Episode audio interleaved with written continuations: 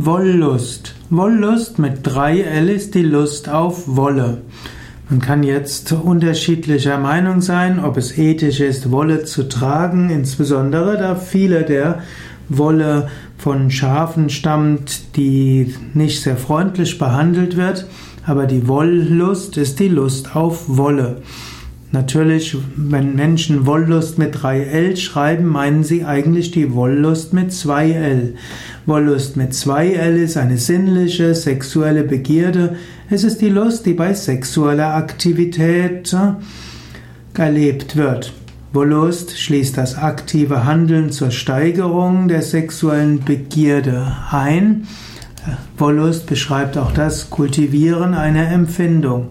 Wollust ist auch die sexuelle Erregtheit, die aus dem, die entweder aus dem Willen heraus entsteht oder auch als spontane sexuelle Lust erlebt wird. Gut, aber Wollust mit 3L ist die Lust an Wolle.